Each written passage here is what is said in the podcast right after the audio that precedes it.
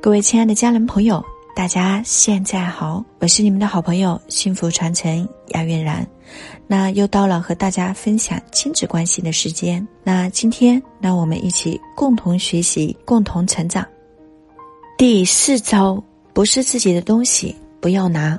婴儿时期的孩子没有明晰的你我界限，对自己感兴趣的东西想拿就拿，想碰就碰，玩腻了就毫不留恋的扔掉。三岁左右时，孩子开始分得清你我了，知道这是我的小皮球，这是你的布娃娃。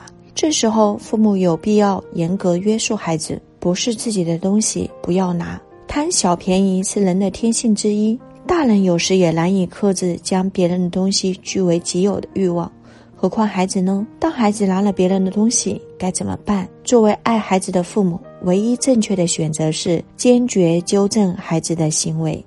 有一个孩子在参加本城的狂欢节集会时偷了一个玩具球，并拿回了家。这只是一个很便宜的小玩意儿，妈妈看见后却大惊失色，连忙问球的来历。孩子照实说了，妈妈要求应该将球送到神婆那儿去，并忏悔自己的过错。孩子很害怕，他担心自己一张嘴，大家都知道他是小偷。他请求说：“我宁愿多走一些路，将球扔到河里去。”经过一番谈判，妈妈接受了孩子的请求，亲自驾车将他送到城里的河边，看着他将球扔进水里。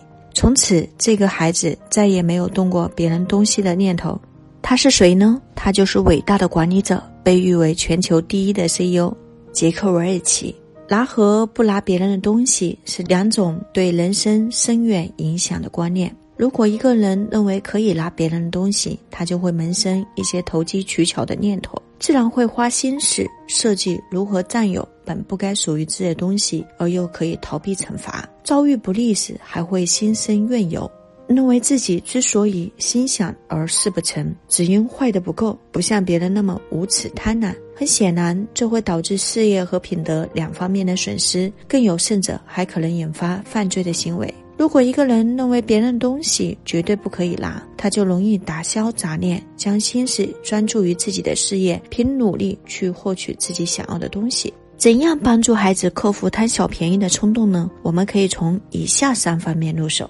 以身示范，一位妈妈带孩子去市场买菜，摊主不小心多找了五块钱。妈妈对孩子说：“瞧，那个伯伯多找了我五块钱，别人的钱咱们可不能要。走，我们将钱送回去。”孩子在幼儿园唱过儿歌，我在马路边捡到一分钱，高兴地问：“我们是不是在学雷锋做好事？”妈妈想了一会儿说：“这是我们应该做的事，别人的钱。”我们不能要。孩子比大人想象的聪明得多，能由此到彼，将一些观念融入到日常行为中。幼年时的孩子在心理上对父母持肯定态度，缺乏批评能力，对父母行为中的观念往往是照单全收。所以，你想叫孩子不拿别人的东西，自己首先就要做到，否则非但不能传输正确的观念，反倒教会了孩子怎样做到言行不一。教育孩子尊重他人的所有权。华华看见芳芳在玩皮球，就跑过去捡过皮球玩起来。芳芳想将球夺过去，说：“这是我的球，你走开。”华华不让，两个孩子相互争夺起来。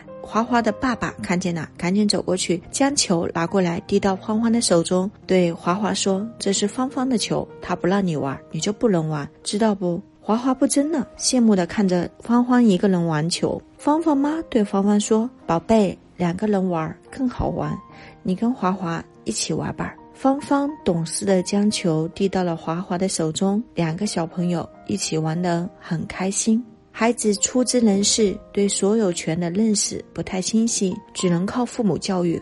父母应该告诉孩子，别人的东西别人有支配权，不能想要就拿，更不能抢夺和损坏。可以借用，但一定要得到允许，用后一定要归还。